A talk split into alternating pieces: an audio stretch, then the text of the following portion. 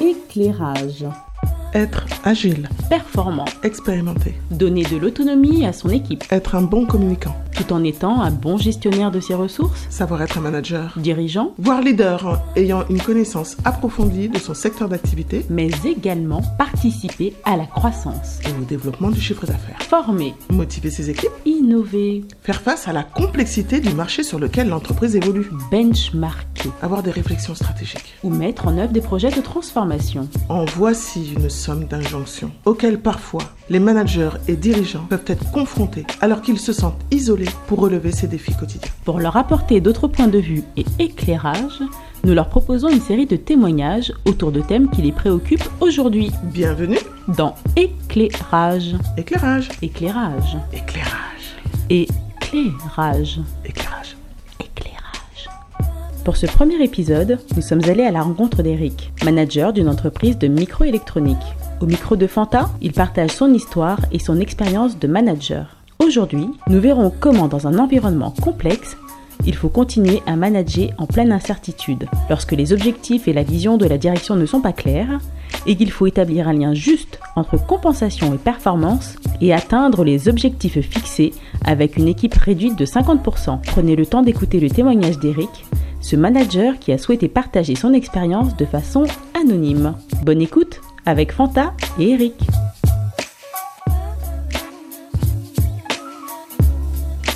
Bonjour Eric, Bonjour Fanta. ravi d'ouvrir notre podcast Éclairage avec vous. Avant de vous présenter, commençons par une toute première question. Éclairage, qu'est-ce que cela vous évoque? Éclairage, la façon dont vous l'avez écrit m'évoque deux mots euh, au départ. Clé, qu'on entend tout de suite, et puis le mot rage. Alors le mot clé, forcément, ça nous donne envie de penser à d'ouvrir des serrures, à donner des outils, à donner des solutions pour pouvoir euh, performer. Et le mot rage, euh, qui a une connotation un petit peu négative, se transforme très très vite, euh, si on le voit bien, comme une motivation supplémentaire pour réussir. Et du coup, éclairage, quand on l'entend sans l'avoir vu écrit, on voit plutôt de la visibilité, de la lumière, donc un avenir et des choses très positives finalement. Donc très joli jeu de mots. Alors Eric, vous êtes ingénieur depuis presque 20 ans et je m'interroge sur le début de votre parcours. Comment ça a démarré?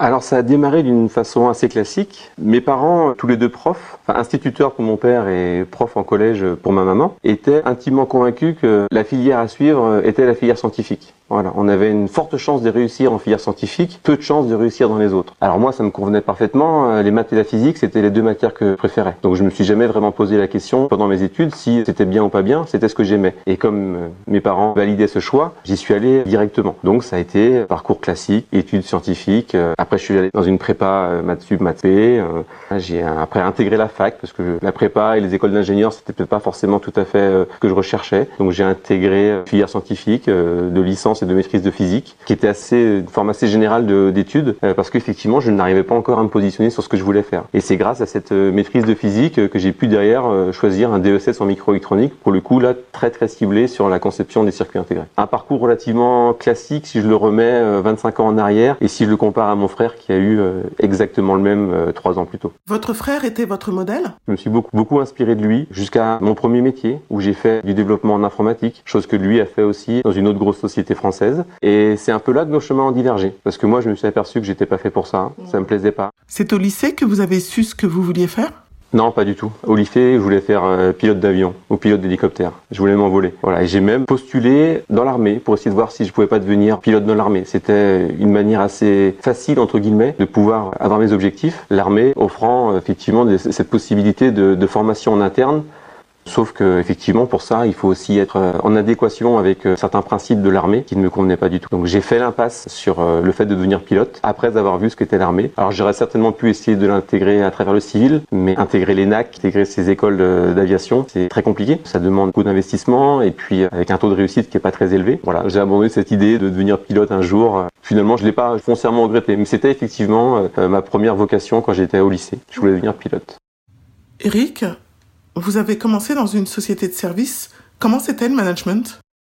Le management qui est dans une société de service est très particulier. On, on parle de manager, Mais bien souvent, un manager euh, qu'on a dans une société de service, c'est plutôt quelqu'un qui est orienté euh, sur du business et du commercial.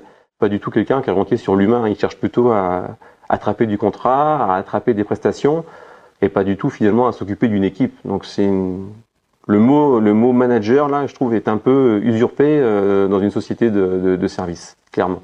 J'ai fait ça pendant deux ans, euh, ça m'a plu, mais dès que j'ai eu l'opportunité de pouvoir retourner dans mon domaine, j'ai tout de suite saisi l'opportunité et j'ai intégré une société euh, dans le sud de Paris, IBM. C'est un très gros site, hein. il y a eu jusqu'à plus de 5000 personnes sur ce site-là. Contrairement à notre de service, on était 200 personnes. Et chez IBM, qui était particulier, c'est que le mode de management était très très spécifique, très très orientés euh, bottom-up, un peu à l'américaine et très pushy, pas du tout euh, participatif, plutôt directif, qui euh, globalement ne me convenait pas forcément. Donc à cette époque-là, je ne voyais pas devenir manager. J'étais persuadé que les managers fonctionnaient tous comme ça. Donc effectivement, on, on, apprend au fur et à mesure de sa carrière euh, euh différents styles de management et euh, certains vous collent plus que d'autres. J'y suis resté six ans et au bout de six ans, effectivement, le métier me passionnait toujours, mais la grosse structure IBM euh, me pesait. J'avais envie de voir une plus petite PME, une plus dynamique, avec moins d'inertie et j'ai intégré une petite société qui travaillait dans la télévision sur support mobile. Donc comment recevoir la télé sur son téléphone ou dans la voiture ou dans le TGV. C'était pareil un marché qui était en pleine évolution. Les gens étaient persuadés que la 4G serait pas suffisante et qu'elle serait saturée très très vite et qu'il fallait inventer des nouveaux standards. Donc il y avait de, l'innovation, donc ça collait parfaitement avec ce que je recherchais. J'y suis allé et puis finalement, euh, ben, le marché n'a pas décollé. Voilà, la, 4G a finalement réussi à faire euh, ce qu'elle devait faire. Elle a réussi à attraper la télé. Et aujourd'hui, tout le monde regarde la télé sur son téléphone en utilisant la 4G. Il y a 10 ans ou 15 ans en arrière, euh, c'était pas du tout sûr et certain. Finalement, au bout de deux ans dans cette société, j'ai saisi une opportunité très particulière. Je devais déménager, venir dans le sud de la France. J'intégrais une société qui avait trois mois d'existence, donc c'était un vrai challenge. Et euh, je restais dans la conception et l'industrialisation des semi-conducteurs, et plus particulièrement dans le test des semi-conducteurs. Mais il y avait tout à créer dans cette société. Il y avait une start-up vraiment euh, from scratch. Il y avait quasiment rien de fait, et c'était euh, très très challenging. Pour le coup, j'ai même gardé mon appartement à Nantes où j'habitais avant pendant six mois, ne sachant pas vraiment si la structure dans laquelle j'allais allait euh, performer, allait exister et allait finir euh, par se développer. Et donc aujourd'hui, euh, ça va faire dix ans que je suis dans cette structure où j'ai effectivement évolué d'ingénieur au départ à aujourd'hui un poste de manager parce que l'équipe a grossi et que et je m'y retrouve parfaitement. Donc le poste de manager n'arrive finalement que dans cette structure, cette dernière structure. J'ai eu des postes de leader, que ce soit chez IBM ou même dans la société sur la télévision, mais c'était pas vraiment du, du c'était pas vraiment du management, c'était plutôt du leadership. Alors Eric, vous êtes ingénieur depuis presque 20 ans et on s'interroge sur le début de votre parcours. Comment ça a commencé? La microélectronique est partout, le semi-conducteur est partout, encore plus aujourd'hui qu'il y, a, qu'il y a 20 ans. Et donc je me suis vraiment euh, focalisé sur, sur cette activité. Beaucoup de nouvelles technologies, en changement permanent, et puis euh, des éléments que l'on voit autour de nous au quotidien sans arrêt. Alors j'y suis pas arrivé tout de suite. J'ai commencé tout d'abord par une société de services en informatique. La microélectronique est un, est un secteur qui subit souvent des crises c'est un business très cyclique. Et euh, en fonction de, de, de ces événements-là, effectivement, moi je me suis retrouvé dans, une, dans, une, dans un creux. On était très proche des années 2000. Euh, il y avait un un gros boom euh, et une grosse recherche d'emploi euh, d'ingénieurs euh, pour pouvoir développer du logiciel, développer du code. Il y a dix ans, vous vous êtes retrouvé au début de l'histoire d'une start-up dans le sud de la France. Vous nous racontez?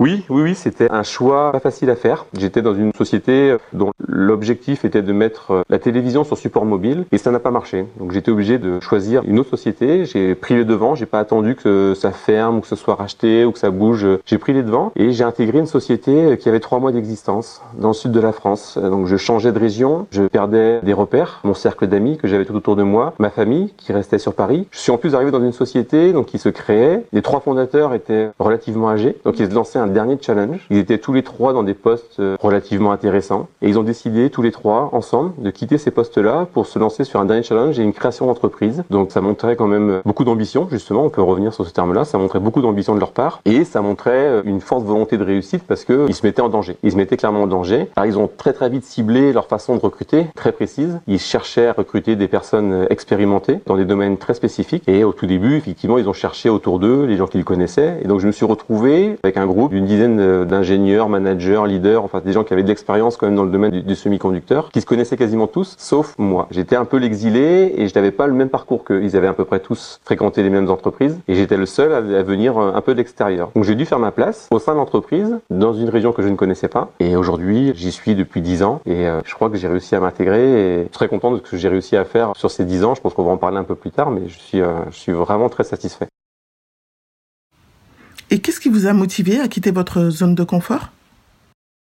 Quand on regarde aujourd'hui les carrières, c'est fini les carrières où on démarre dans une entreprise et on se dit euh, je vais travailler chez EDF toute ma vie. J'ai réussi à rentrer chez EDF, bah, je serai chez EDF toute ma vie. Je crois que non seulement on va changer d'entreprise, mais on a même une forte probabilité aujourd'hui de changer de métier au cours d'une carrière. Et finalement, on pourrait croire que c'est se mettre en danger, de se dire euh, je suis dans une zone de confort, euh, je vais tout changer. Non, finalement, c'est une source de motivation de réussir à nouveau quelque chose presque depuis le début en utilisant toutes les compétences qu'on a pu acquérir par le passé. Donc évidemment qu'on n'efface pas tout ce qu'on a fait avant. On l'utilise et on rebondit sur euh, des nouveaux projets. Alors euh, des fois, euh, ça fait peur, peur de pas y arriver. On pense même qu'on va pas y arriver, mais on s'accroche. Et puis, d'éléments positifs en éléments positifs, on commence à construire son mur, on construit son bâtiment, et puis on a des succès, et on avance, et on continue, et puis on a des nouveaux projets, et puis on a des nouveaux clients, et, je dis pas qu'il y a une forme de routine qui s'installe, mais en tout cas, il y a une forme de succès qui s'installe, qui permet de pouvoir capitaliser sur ces succès pour en créer d'autres. Cette façon d'être manager finalement, est-ce qu'on le devient ou est-ce qu'on le porte en soi? Alors je crois qu'on devient manager. Ceci étant, la façon dont on a de, penser, d'agir euh, au quotidien va nous aiguiller sur un style de management. Aujourd'hui, si je reprends un peu, euh, si je fais un petit, un petit flashback sur ma carrière de manager, quand j'ai commencé chez IBM, j'ai justement été candidat à une section pour devenir manager chez IBM. Donc on était euh, toute une série de jeunes ingénieurs embauchés à peu près en même temps, une vingtaine, et on avait été mis entre les mains d'un cabinet extérieur, et ils étaient censés nous auditer pour savoir si effectivement on deviendrait un bon manager chez IBM.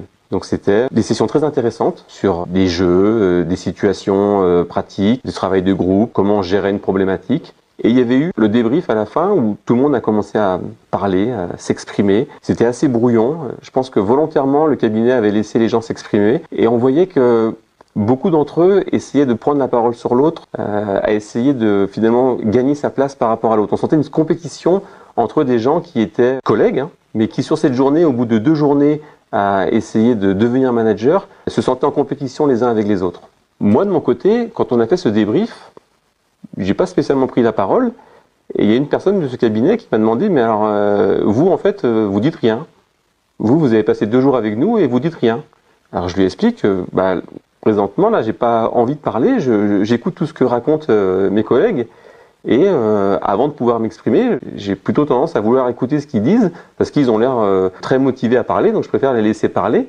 Et puis après, je donnerai moi mon avis. Et lorsque j'ai eu le débrief individuel de ma session, on m'a fait ce reproche. On m'a dit que chez IBM, un manager, euh, ça doit être vindicatif, ça doit indiquer la voie, ça doit montrer comment faut faire et ça doit imposer le choix. Or, moi, dans ma situation, j'étais plutôt dans un mode où j'écoutais et puis après euh, je réagissais et que c'était pas en accord avec le mode de management de chez IBM. Donc quand je suis parti de chez IBM, je me suis dit bah finalement euh, je serais pas manager parce que j'étais persuadé que finalement le manager euh, chez IBM, un grand nom de l'industrie, bah, ça devait seulement représenter quand même la façon dont on doit manager une équipe. Donc je suis parti de là en me disant je serais pas manager.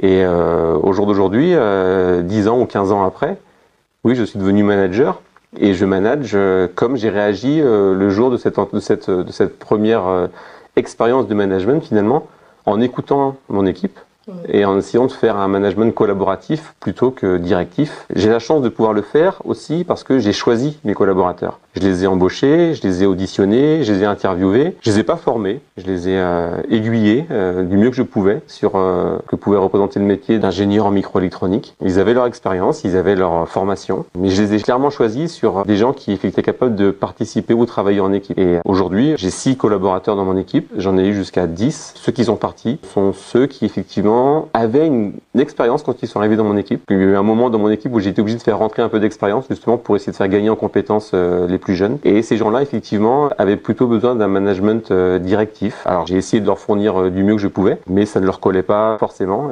et ils avaient besoin d'être dirigés, contrôlés. Donc du coup, ils ont préféré aussi derrière parfois arrêter l'aventure ou, ou voir changer de, de, de rôle dans l'entreprise. je considère pas ça comme un échec, pas du tout. Je pense qu'effectivement, il n'y a pas qu'un seul mode de management. celui que moi j'essaye de pratiquer euh, m'apporte beaucoup de satisfaction et apporte aussi de satisfaction à mes, collaborateurs. Et euh, on a des succès. Donc je, je, reste persuadé que c'est un, un, un, mode qui peut fonctionner. Et, euh, et le management par la terreur ou par la pression doit avoir son efficacité sur certaines circonstances de task force ou de, de besoin de résultats rapides, mais sur la durée, je n'y crois pas. Dans votre rôle de manager, vous vous inspirez d'une personne précise ou vous préférez suivre plusieurs modèles pour assurer ce rôle auprès de votre équipe Alors, je m'inspire beaucoup de la personne qui a été mon manager dans, dans cette startup justement. C'est un autodidacte. Il a commencé euh, en tant que technicien dans une entreprise. Je pense pas, et euh, pour avoir beaucoup discuté avec lui et beaucoup travaillé avec lui, qu'il avait les dents longues. Il avait, c'était pas un carriériste, c'était euh, quelqu'un qui avait effectivement une vision du travail bien fait et qui a toujours effectivement cherché à finir ce qu'il commençait. Et il a fini par devenir cadre dirigeant et fondateur d'une entreprise en gardant cette philosophie. Je pense que c'est aussi pour ça que lorsque j'ai passé mon entretien et que finalement il a décidé de me recruter, il s'était mis une pression. Il se disait qu'il pouvait pas se tromper parce que c'était un poste particulier. Dans son environnement proche, euh, il ne voyait pas quelqu'un qui pouvait éventuellement faire l'affaire avec lui. Et quand il a décidé de prendre quelqu'un qui venait de l'extérieur, il se mettait un petit peu en péril, euh, à risque. Mais il a choisi plutôt la personne plutôt que ses compétences en se disant quelqu'un qui arrive avec 15 euh, ans d'expérience semi-conducteur, il arrivera toujours à s'en sortir techniquement. Je vais plutôt focaliser sur quelqu'un avec qui je vais pouvoir m'entendre et avec qui on va pouvoir construire. Et moi, je reproduis aujourd'hui clairement cette philosophie-là au niveau de l'équipe, au niveau du management. Construire ensemble, partager et décider ensemble et pas décider et vous appliquer. Selon vous, c'est une question de savoir-faire ou de savoir-être?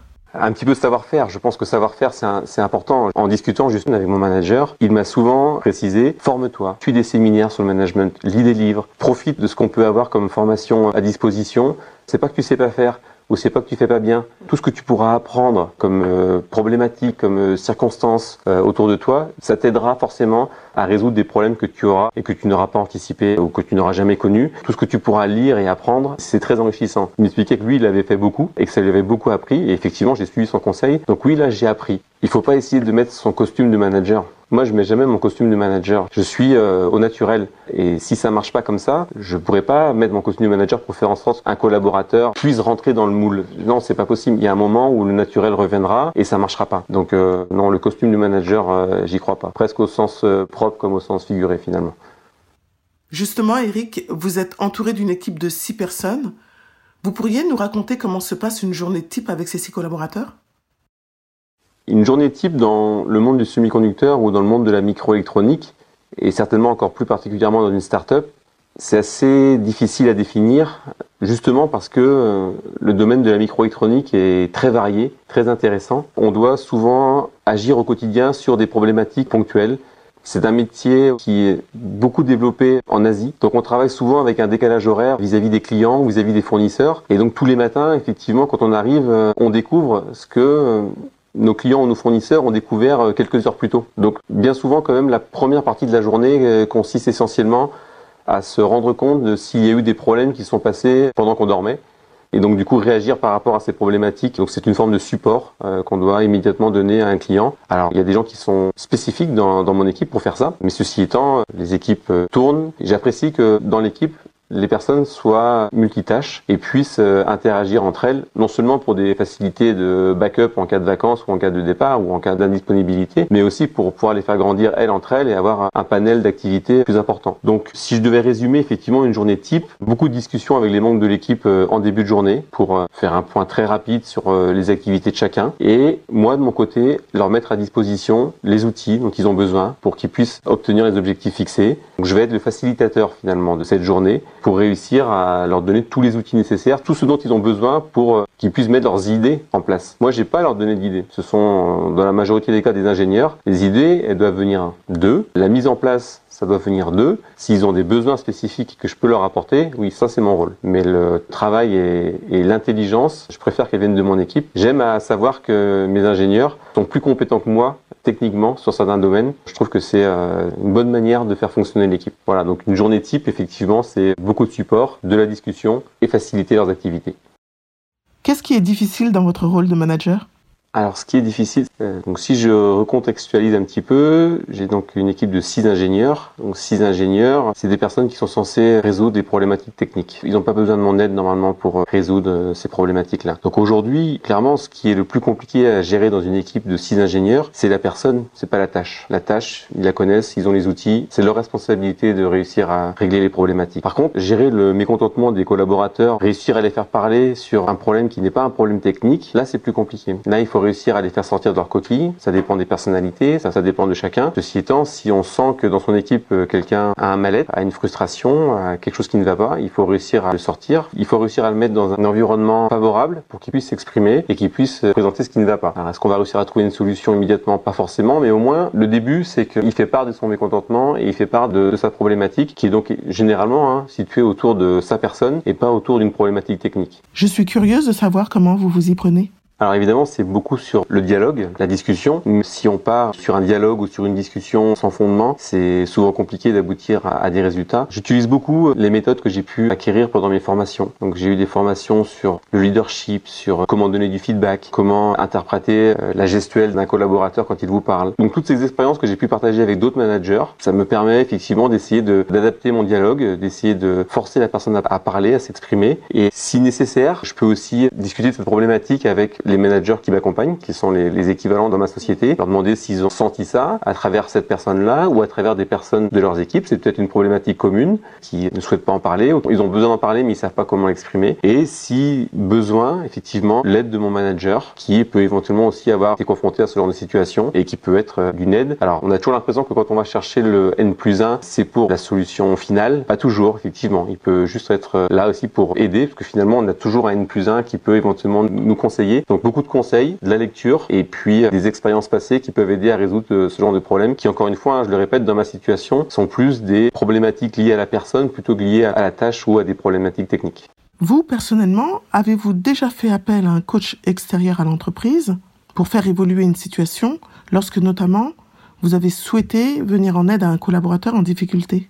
Alors j'ai pas fait appel directement à un coach. Il y a effectivement eu un moment où il y avait une situation que je n'arrivais pas à résoudre. J'avais un collaborateur qui montrait des signes d'agacement, de frustration. Un matin il était motivé, le lendemain il était plus. Il montrait des signes que j'ai connectés comme étant des signes de changement, de volonté de changement. Mais c'est pas facile à accepter de vouloir changer. On en revient à ce qu'on disait tout à l'heure. Est-ce qu'il faut sortir d'une zone de confort? Est-ce qu'il faut se mettre en danger? Et je lui ai proposé de faire un bilan de compétences, sachant que moi-même j'en avais déjà fait un. J'ai pu le conseiller par rapport à ça et lui dire que faire un bilan de compétences, c'est pas les autres qui travaillent pour toi et qui vont savoir ce que tu sais faire non, c'est toi qui vas devoir mettre sur le papier tout ce que tu sais faire et de regarder si finalement aujourd'hui, par rapport à tes compétences, par rapport à tes capacités, par rapport à tes choix, est-ce que tu veux rester dans ce que tu fais? Est-ce que tu veux changer de métier? Est-ce que tu veux travailler différemment? Et c'est quelque chose qui est très énergivore. Ça demande un gros investissement. Quand je lui ai fait cette proposition, effectivement, je me suis dit, s'il accepte, c'est qu'effectivement, il a besoin peut-être de changer. Je lui ai vraiment montré que c'était quelque chose qui était pas compliqué, mais qui demande un investissement personnel fort. Et il l'a fait, et finalement, ça l'a reboosté, parce que dans les autres situations ou d'autres fonctions aurait pu exercer, je pense qu'il s'y retrouvait pas et qu'il avait juste besoin de se rappeler que finalement il aimait bien ce qu'il faisait et donc on a réussi à, avancer comme ça. Alors c'est jamais 100% gagné, hein, c'est des choses qui peuvent toujours revenir et donc il faut être toujours vigilant et toujours à l'écoute finalement de son équipe. Donc euh, non, c'était c'est un sentiment d'accomplissement, c'est-à-dire que on n'est pas là que sur des succès techniques, que sur les félicitations du client parce qu'ils sont contents du produit. Non, on est content aussi quand on est manager, quand on voit son équipe euh, tourner et de voir finalement que les gens sont contents de venir euh, au travail et sont finalement aussi contents de repartir parce qu'ils ont passé une bonne journée. Comment se vit la séparation avec un collaborateur? Facile ou difficile? On apprend parfois plus euh, de ses échecs ou de ses euh, incompatibilités avec un manager que de ses réussites où finalement on est toujours dans un confort et on réussit, on réussit. Mais il ne faut pas lâcher. Et si la collaboration devient vraiment impossible, alors je pense qu'une forme de courage, c'est aussi de savoir dire euh, je pense qu'il faut que notre collaboration s'arrête malheureusement entre manager et collaborateur. Et si c'est le cas, si ça devait m'arriver, si c'est un collaborateur qui devait me le, présenter, je pense qu'effectivement j'essaierais de voir avec lui pourquoi et encore une fois toujours essayer de favoriser potentiellement son reclassement dans une autre structure. Et s'il décide de partir, euh, je ne veux pas le voir comme un échec, mais plutôt essayer de comprendre pourquoi et s'assurer que euh, les autres vont rester et que c'était pas une erreur de casting, finalement. J'ai envie de vous parler d'ambition, c'est un gros mot pour vous? Non, non, pas du tout. Non, non, l'ambition, c'est pas un grand mot. L'ambition, c'est pas écraser les autres et arriver en haut de la, pyramide. Non, c'est pas de l'ambition, c'est euh, vouloir réussir, donner des objectifs euh, propres et vouloir les, atteindre sans écraser les autres. Donc non, non, l'ambition n'est pas du tout un gros mot, euh, bien au contraire. Je pense qu'elle permet de faire avancer, continuer, de garder une motivation, de garder des objectifs et puis de pas stagner dans certaines situations qui sont après pesantes et, et qui créent souvent des frustrations et de la colère ou je sais pas. Donc non, non, l'ambition, elle est nécessaire. Avant de partager votre expérience, d'évoquer vos difficultés, vos succès, pourriez-vous nous donner des éléments de contexte de votre environnement professionnel? Alors aujourd'hui, la, la start-up qui a démarré il y a 10 ans est en train de s'intégrer une grosse structure et forcément c'est le gros challenge à relever. Quand on a travaillé pendant 10 ans avec une petite équipe, on a créé nos propres processus, qu'on a intégré notre système qualité, notre système de sécurité à l'intérieur de l'entreprise et qu'on est intégré à une grosse structure de la sécurité, il va falloir mixer les processus, il va falloir comprendre les nouvelles étapes, les nouveaux milestones que peut avoir la grosse structure par rapport à notre fonctionnement et donc du coup, il va y avoir parfois des overlaps entre les métiers. Donc chacun va devoir réussir à trouver sa place, que ce soit parmi les gens de mon équipe, mais globalement dans la structure globale de l'entreprise. Donc tous les managers de toutes les équipes sont concernés et doivent réussir à comprendre comment faire du mieux possible cette intégration et gérer les nouveaux objectifs qui ne sont plus que des objectifs d'une petite structure, mais d'un grand groupe. Et parmi nos objectifs personnels, comment faire pour que ce grand groupe puisse gagner, alors qu'il va gagner beaucoup certainement, et que nous, à l'intérieur de ça, on aura peut-être l'impression d'être une goutte d'eau, qui était un processus quand même totalement différent quand on est une start-up, où on a l'impression qu'on dirige beaucoup plus de choses. Donc c'est ça vraiment le, gros challenge aujourd'hui. Et pour ça, il faut avoir de l'ambition. On en parlait précédemment, il faut de l'ambition pour réussir à faire cette intégration. C'est un gros challenge. Alors dans votre expérience de manager, vous avez su relever certains défis plutôt délicats. Vous avez accepté de partager vos méthodes et vos clés de réussite pour commencer. À présent, quelle est la principale épine dans le pied dans votre rôle de manager? Alors je pense que j'en ai eu plusieurs. Euh, au tout début, ça a clairement été le, le recrutement. J'étais tout seul, donc j'ai pu constituer mon équipe. Je m'étais vraiment fixé un certain profil. Je voulais vraiment recruter des personnes jeunes, dynamiques, qui avaient de la connaissance, pas forcément encore des compétences, mais qui au moins avaient la connaissance de base pour pouvoir justement acquérir ces compétences. Et donc je me focalisais vraiment sur un profil assez particulier. Et ça m'a demandé beaucoup d'énergie, parce que c'est des gens qui ont beaucoup de questions, qui veulent apprendre beaucoup de choses. Et donc du coup, il faut les supporter dans cette, dans cette démarche. La plus grosse problématique que j'ai aujourd'hui, c'est que euh, elle a été divisée par deux cette équipe. On est passé d'une dizaine de personnes à aujourd'hui six, collaborateurs. Euh, la charge par contre elle n'a pas diminué. Donc aujourd'hui j'ai effectivement cette grosse problématique de réussir à gérer la charge sur des personnes euh, qui elles ont gagné en compétences. Donc qui au fur et à mesure des années ont été capables d'intégrer plus de charges avec plus d'efficacité parce qu'elles ont plus de, de méthodes, plus de recul sur des problématiques. Donc sont capables d'absorber une plus grosse charge. Mais ceci étant, c'est un processus relativement normal. C'est une progression dans une entreprise. L'employé l'employé s'améliore, l'employé donne plus, et l'employé veut plus aussi. Du coup, dans le rôle du manager qui va fixer les objectifs à ses employés, il faut aussi pouvoir surélever ses objectifs, toujours être en adéquation avec ce que le collaborateur est capable de fournir. Si on continue à lui donner des objectifs qui sont pas suffisamment saisés par rapport à ses compétences, peut-être qu'il va s'ennuyer, peut-être qu'il va trouver des frustrations, il va être euh, parfois euh, peut-être refuser de faire l'objectif disant euh, bon ça c'est bon pour un jeune embauché, mais moi avec mes 5, 6,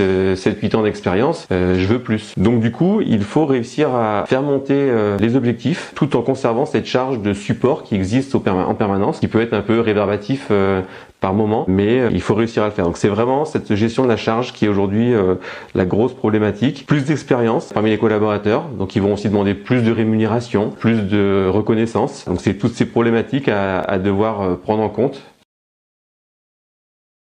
Sur cette question de la gestion de la charge, sur quelles ressources vous vous appuyez pour mieux la gérer? Alors aujourd'hui, la charge hein, de l'entreprise est définie tous les ans par euh, le comité de direction qui nous précise tous les projets qu'il va falloir réussir à exécuter et à amener à bien. Euh, parmi ces projets, ça va se diviser en, en, différentes euh, parties que différentes équipes vont intégrer. Moi spécifiquement, dans ma partie, chaque collaborateur va avoir un projet principal qui va lui être attribué, vraiment technique, pour lequel l'entreprise doit gagner, doit gagner de l'argent. Mais dans le même temps aussi, je vais systématiquement attribuer aux collaborateurs un objectif personnel au sein de l'équipe équipe, au sein de l'entreprise, il va falloir qu'il puisse démontrer, euh, alors ça peut être à travers une présentation, ça peut être à travers un papier, pourquoi pas un brevet si jamais on peut aller jusque là, réussir à montrer que ok, c'est pas forcément lié à un objectif très précis et à un objectif quantitatif de la société. Par contre, qualitativement, il va montrer ses compétences et donc il va s'apercevoir que la charge c'est une chose, ça peut lui prendre beaucoup de temps, mais si dans le même temps il arrive à exposer ses compétences, alors ça va lui demander du temps, hein, il va, ça va potentiellement jouer un petit peu sur son temps de travail, mais ça va être une satisfaction et il va avoir une facilité à, incorporer cette charge qui euh, pourrait lui sembler un petit peu commune et puis euh, avec une, impression déjà vu régulière tous les jours. Ces objectifs qui sont un petit peu différents lui permettent effectivement d'avoir un petit peu de variété dans le travail et d'absorber cette charge plus facilement. Donc ça, c'est un,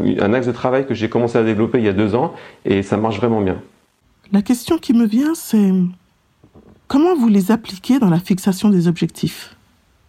On fait deux revues par an. Une, la revue qui est la revue annuelle, qui est mandatée par le groupe, qui est la revue clairement de tous les objectifs. Est-ce qu'on y est arrivé? C'est souvent à cette époque-là aussi que l'on va éventuellement parler euh, de responsabilités supplémentaires, d'augmentation, de reconnaissance. Mais systématiquement, au milieu d'année, on fait aussi une revue. Et j'attends à ce que ce soit le collaborateur qui la provoque en fonction de là où il se situe dans ses objectifs, comment il se sent dans, dans la réalisation qu'il doit faire et si jamais il est prêt. Donc quand ça vient de lui, c'est qu'il a effectivement réussi à atteindre un certain niveau d'exigence par rapport à lui-même et il se sent prêt à, présenter et à partager ce qu'il a réussi à faire. On a l'impression que ça fait que deux échanges par an, ce qui n'est pas le cas parce qu'on entretient régulièrement tous les jours, mais le fait de fixer ces deux entretiens par an, euh, ce sont encore une fois euh, des milestones, des étapes à passer euh, qui permettent effectivement de faire des points très précis et d'avoir vraiment une, collaboration complètement honnête entre le manager et le collaborateur sur voilà où j'en suis aujourd'hui, je te le cache pas, on va pas attendre un an avant que je te dise que j'y ai réussi ou j'ai pas réussi, non, et c'est peut être aussi le moment où il va présenter le fait d'avoir besoin d'aide peut-être d'une ressource extérieure, peut-être euh, d'un de, d'un de ses collaborateurs à qui il n'ose pas aller demander et il va profiter de cet entretien effectivement pour euh, présenter tout ça et ça va nous permettre de gagner du temps certainement plutôt que d'attendre systématiquement tous les ans dans un formalisme qui est le même pour tous les gens du groupe. Vous avez évoqué la question de la rémunération. Quelle est l'épine dans le pied à ce sujet? Sur ce sujet, clairement, j'ai pu observer deux comportements différents. Euh, avec les questions qui se posent systématiquement. Est-ce que la rémunération, voire l'augmentation de rémunération, doit être liée forcément à la performance du collaborateur durant son année? Je ne suis pas sûr qu'il y ait vraiment une réponse euh, idéale. Euh, dans tous les cas, il faut systématiquement s'appuyer sur la politique RH du groupe ou de la structure. Elle est en place, elle existe, nous, de notre côté, on a des processus qualité, on a des processus euh, d'industrialisation, on les applique, on les suit, et c'est ce qui nous permet de pouvoir livrer nos clients en temps et en heure. La RH, elle est là avec euh, ses processus. Euh, il faut aussi s'appuyer dessus pour pouvoir être en adéquation avec ce qui va pouvoir se faire et pouvoir répondre du mieux possible aux collaborateurs par rapport à cette problématique, parce que je pense que c'est malheureusement souvent une problématique, la rémunération. Donc j'ai connu les deux, j'ai connu les deux, les deux systèmes. Quand on a commencé euh, dans, dans la, dans la start-up, la réussite était une réussite de groupe, une réussite d'équipe. Donc tout le monde avait participé à cette réussite et pas spécialement quelqu'un vis-à-vis de sa performance individuelle, mais c'était une performance collective. Et donc du coup, la politique salariale était la suivante une augmentation générale basée sur la réussite de l'entreprise et un petit budget alloué spécifiquement pour certaines personnes euh, qui allaient gagner en responsabilité. Alors c'était euh, une fois tous les 3-4 ans pour une personne, suivie d'une autre, etc. qui, euh, parce qu'elle avait déposé un brevet, parce qu'elle avait montré une idée un peu innovatrice, avait cette vocation à pouvoir grimper en responsabilité. Quelqu'un aussi qui pouvait éventuellement devenir manager ou leader d'une petite équipe on lui faisait gagner un niveau de responsabilité et ce niveau de responsabilité était associé une augmentation de rémunération. Donc il avait l'augmentation générale plus un petit bonus supplémentaire.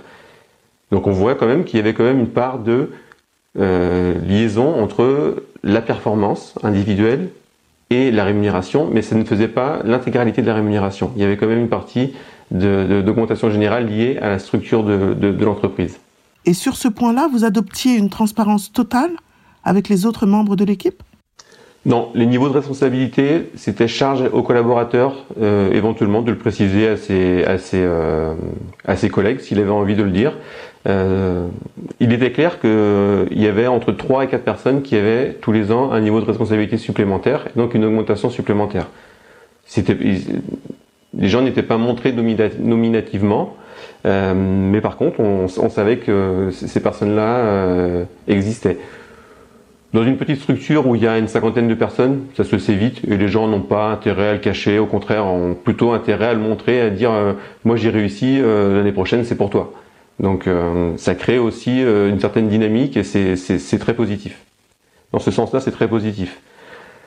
Lorsqu'on passe dans un grand groupe, le système de rémunération et la politique RH souvent change. Elle est souvent effectivement essentiellement basée sur euh, la performance euh, et on associe souvent à l'entretien individuel une note.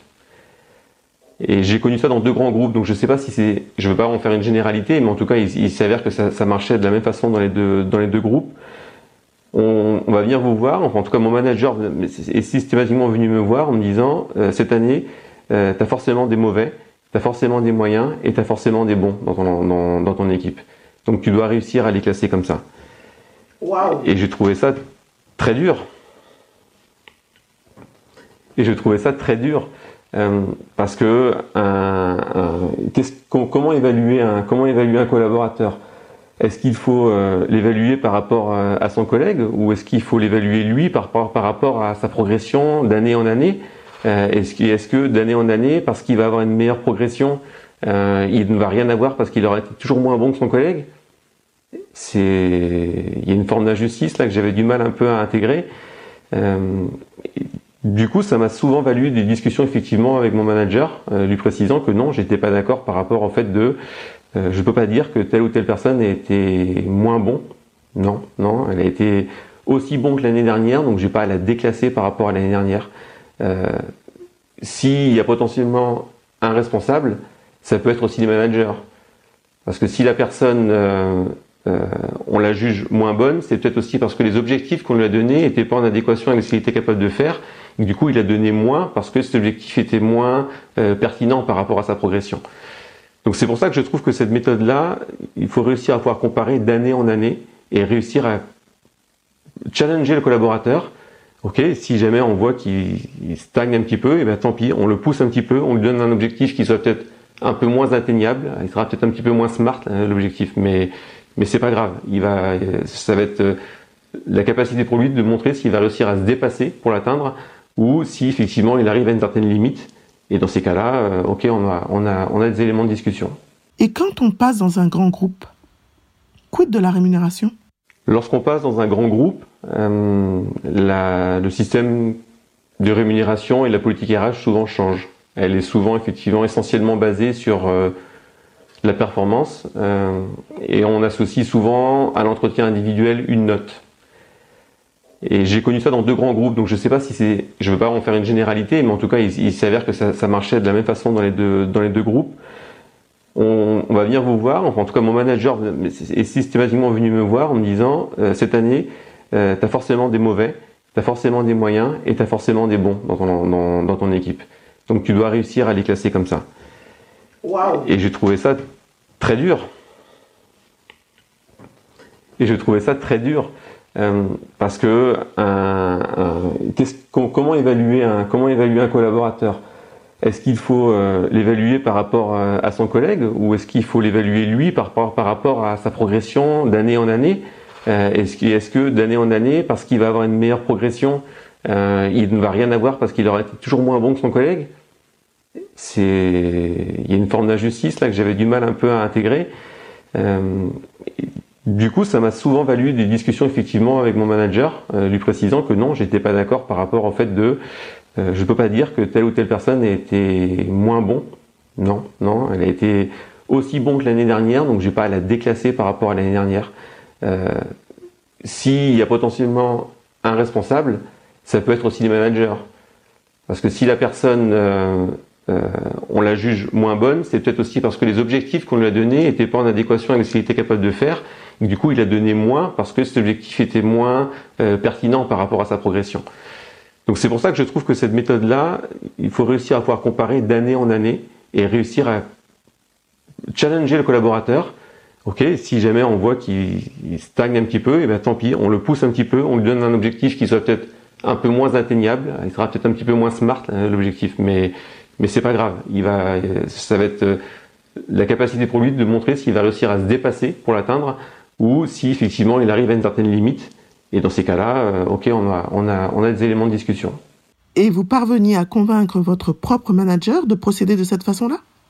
J'ai réussi, parfois non, parfois il était lui-même convaincu parce que son manager à lui, parce qu'on lui avait dit, n'a pas voulu revenir sur ce que je lui présentais. Donc c'est arrivé qu'il y ait des clashs et que les collaborateurs de mon équipe me veuillent personnellement par rapport à une décision que je n'avais pas prise. Mais dans ces cas-là, je la gardais quand même pour moi. Je ne mettais pas en défaut euh, la hiérarchie. C'est que j'avais quand même quelque part pas réussi à convaincre mon manager que la personne méritait cette classification, qui est un mot que je trouve horrible, hein, classification sur des objectifs, mais, euh, mais c'est quand même le cas.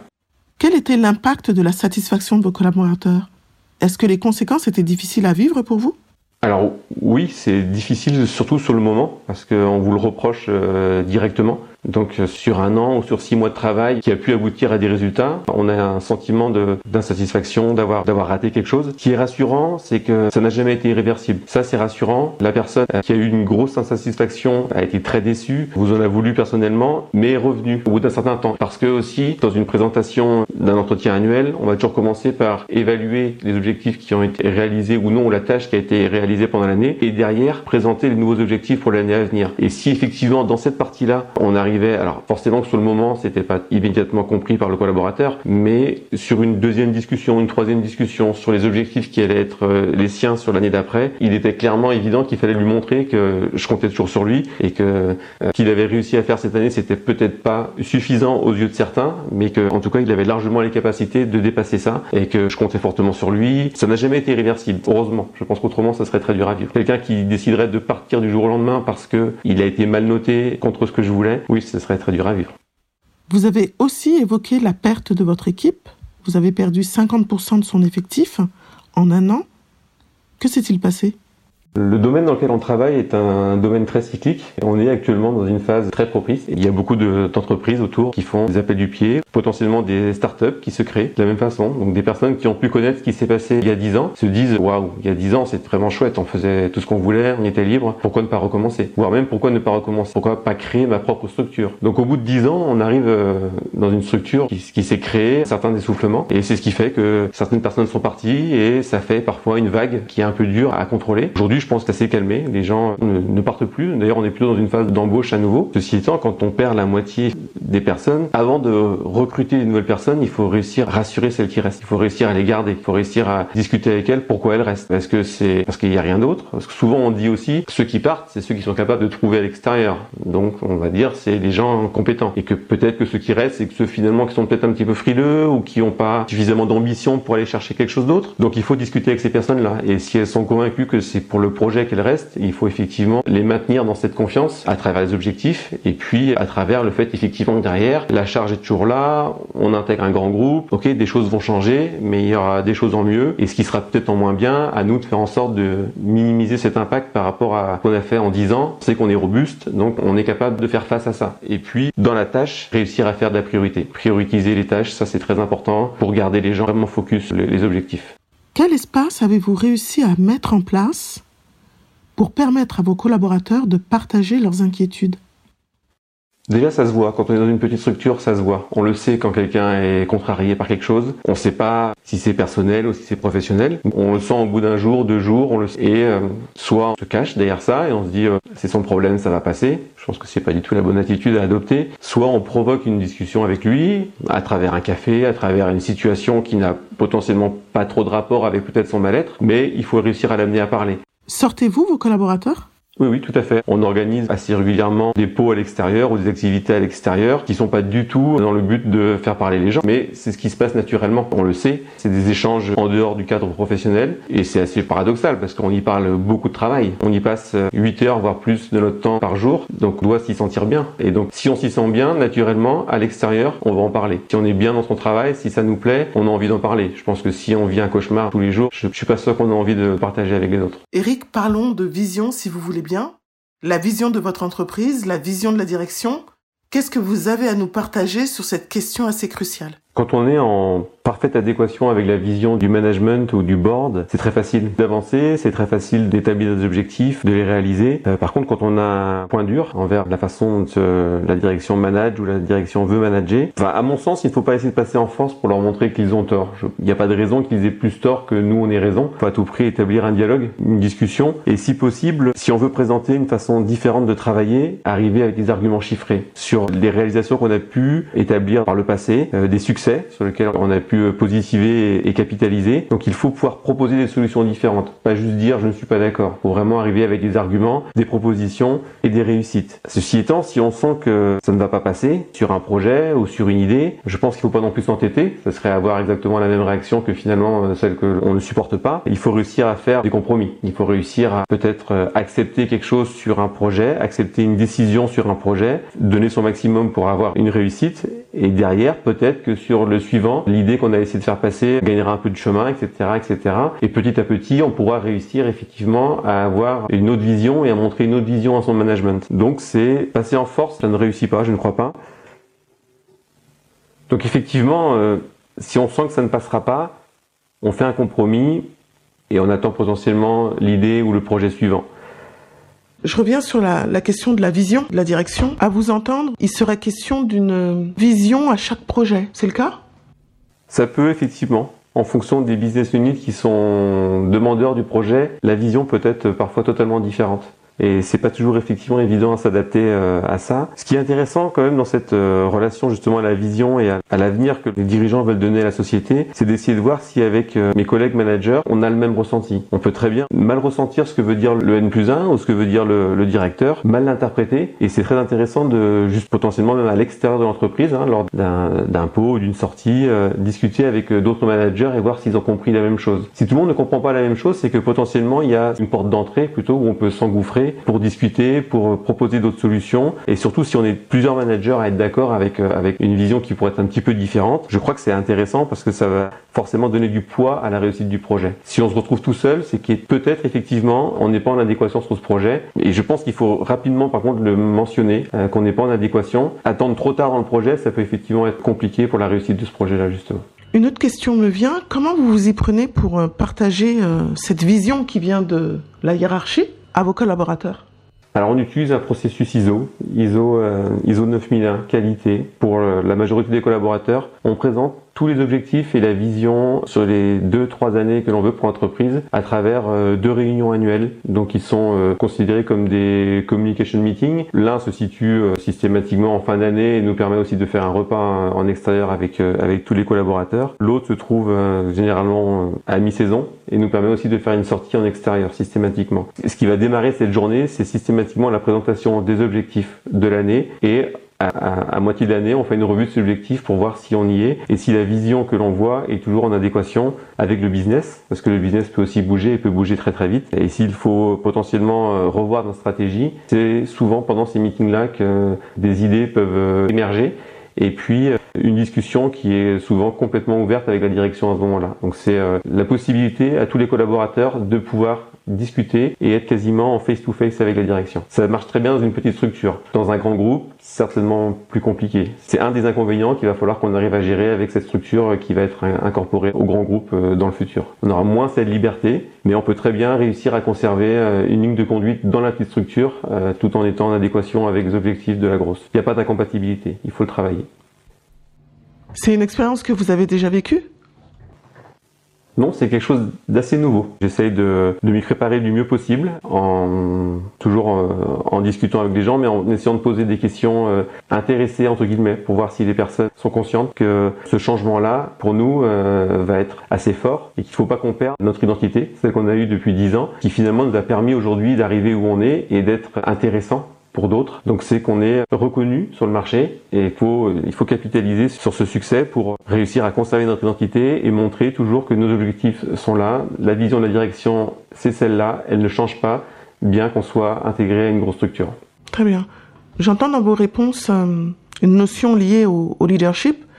Selon vous, qu'est-ce qui est le plus important, l'expertise ou le leadership? Pour un manager, pour moi, clairement, c'est le leadership. Je pense qu'il faut qu'un manager soit entouré euh, d'ingénieurs plus compétents que lui et qu'il ne soit pas plus compétent que ces ingénieurs. Son rôle, même s'il l'a été euh, par le passé, si ça a été potentiellement quelqu'un qui vient du technique, qui a aimé ça, le jour où un manager décide de devenir manager et décide de manager une équipe, il doit couper un petit peu les ponts avec euh, l'expertise. Il doit continuer à avoir des connaissances, c'est la moindre des choses. Il doit être capable de comprendre ce que disent ses ingénieurs, pas être forcément capable d'exécuter au même niveau et avec une aussi bonne efficacité que tout ce que vont réussir à faire ces ingénieurs. Donc oui, dans une, entreprise technique, je suis convaincu à 100% que le manager doit être entouré des meilleurs ingénieurs. Ça, ça lui permettra d'avoir forcément la réussite de tous ses projets. Et si lui, à l'intérieur de cette équipe-là, il est capable de comprendre ce que font ces ingénieurs et de leur donner tous les outils nécessaires pour qu'ils puissent réussir à montrer euh, toutes leurs compétences et à exécuter toutes leurs compétences, alors oui, ça, ça, fonctionnera. Si le manager veut être euh, malheureusement plus fort que ses ingénieurs, je ne vois pas comment il va réussir à les challenger euh, au quotidien. Ça me paraît impossible, surtout dans une entreprise technique. Dans ce que j'entends, euh, cela signifie que ça n'a pas été frustrant pour vous Non, le jour où j'ai décidé d'arrêter la technique au quotidien, c'était une décision que j'avais mûrement réfléchi et j'avais aussi la possibilité de pouvoir mettre en place le style de management que je voulais. Si on m'avait imposé un style de management euh, directif, je pense que je n'y serais pas allé. Je serais resté dans un mode d'expertise ou technique. Là, j'avais la capacité de le faire, j'avais la possibilité de le faire par le fait que mon manager était effectivement ouvert à ce type de management. Donc non, ça ne m'a pas créé de frustration. Au contraire, aujourd'hui, je suis même plutôt intéressé par ces nouveaux challenges qui sont de trouver potentiellement des projets plus complexes ou aller plus loin encore dans la complexité, dans la réalisation pour nourrir les ingénieurs de, challenges plus importants et les voir réussir à les prendre à bras le corps et à essayer de trouver des solutions. C'est clairement une satisfaction de manager. À quel point vous sentez-vous bien dans votre rôle de manager? Si vous deviez mettre une note entre 0 et 10 ah, vous savez que j'aime pas trop mettre des notes. Je pense qu'aujourd'hui, je me situe entre 7 euh, et 8. Voilà, il y a encore euh, une marge de progression. Il y a aussi, pourquoi pas, la possibilité d'avoir une équipe plus grande, parce qu'effectivement, l'inconvénient d'une équipe euh, petite avec une grosse charge de travail, c'est de réussir à continuer à, conserver les, les, ingénieurs focus et qui ne se démoralisent pas par rapport à cette grosse charge de travail. D'avoir une grosse équipe, c'est de réussir à occuper tout le monde, qui est aussi un autre challenge. C'est pas forcément évident de ne pas toujours donner les meilleurs projets aux meilleurs ou, euh, ou je ne sais pas trop comment le dire, mais en tout cas réussir à partager et à rendre tout le monde concerné par le par l'équipe. Donc ça, c'est une forme de management que j'ai pas encore pu appliquer sur une équipe plus grande. Peut-être que ça nécessite moi aussi de, de bouger, d'essayer de voir autre chose, mais j'ai encore des choses à, à découvrir dans le management. Y a un vaste métier. Eric, il y a un point que nous n'avons pas encore évoqué, c'est la dimension euh, commerciale dans votre rôle de manager. Est-ce qu'elle existe? Pour moi, non, aujourd'hui, elle n'existe pas. Je manage vraiment des ingénieurs 100% techniques. Elle existe dans ma tâche à moi au quotidien. C'est-à-dire je suis en relation permanente avec euh, les BU, avec euh, les équipes de purchasing. Mais euh, pour les ingénieurs qui sont sous ma responsabilité, eux n'ont pas, n'ont pas de relation directe avec le, avec le business à part entière. Moi, c'est une, une, des activités qui me plaît aussi. Donc, ça veut dire aussi que l'on fait confiance au manager en question. Si on lui parle du business, si on lui parle des nouveaux projets, si on lui parle des challenges à relever pour que tel ou tel produit soit compétitif. Donc oui, moi, ça m'intéresse. Mais aujourd'hui, ça n'a pas d'implication directe sur le management que j'ai vis-à-vis de mes collaborateurs. Alors Eric, on arrive au bout de, cette interview. Pour résumer nos, nos échanges en trois points clés, qu'est-ce que vous pourriez nous partager?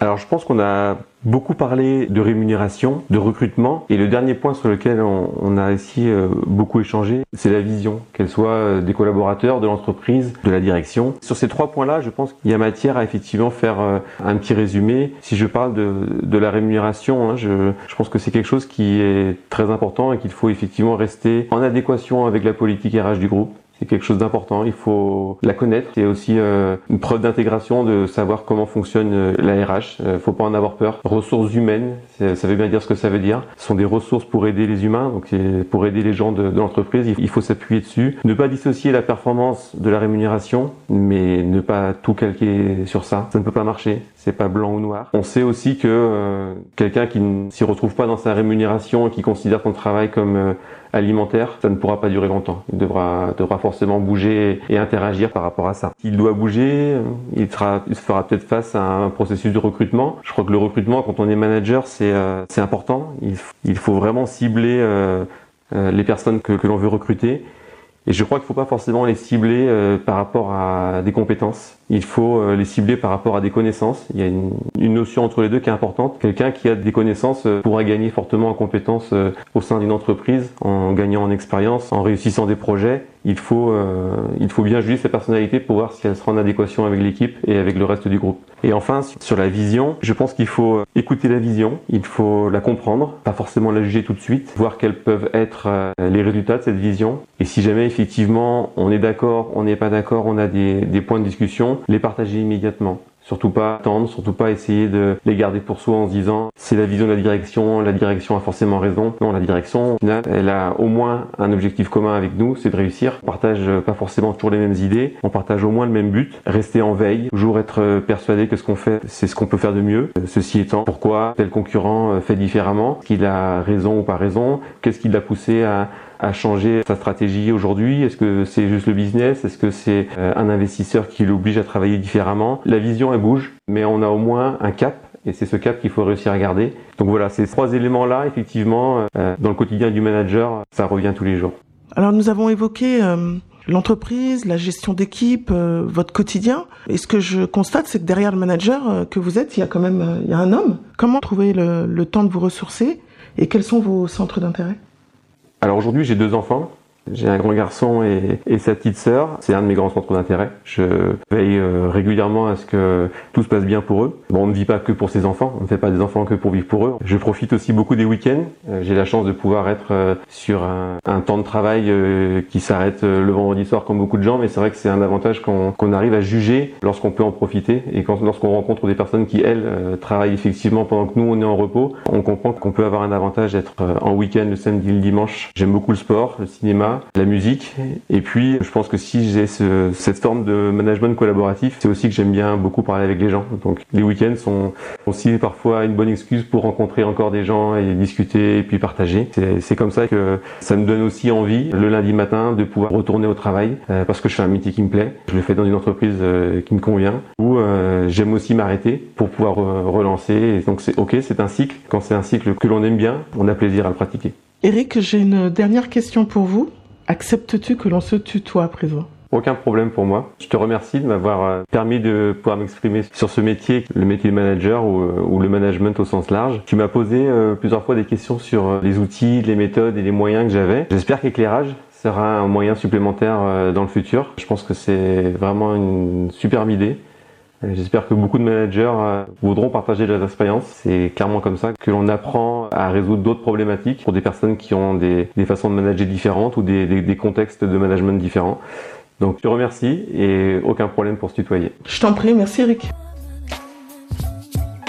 Éclairage. Éclairage est une émission qui vous a été proposée et présentée par Fanta Sangaré de C comme Cohérence et Sabine Célugi pour Bleu de Prusse. Éclairage, c'est fini pour aujourd'hui, mais continuons nos échanges sur LinkedIn via notre page Éclairage, le podcast. Tous nos podcasts Éclairage sont disponibles sur les plateformes SoundCloud, iTunes, Spotify, Google Podcast et via notre page LinkedIn. Si vous avez aimé ce que vous avez entendu, N'hésitez pas à nous mettre des étoiles sur votre plateforme d'écoute ou à nous laisser un commentaire. Pour être sûr de ne pas louper les épisodes éclairage, abonnez-vous et retrouvez-nous aussi sur notre page LinkedIn Éclairage, le podcast. À bientôt pour un nouvel éclairage.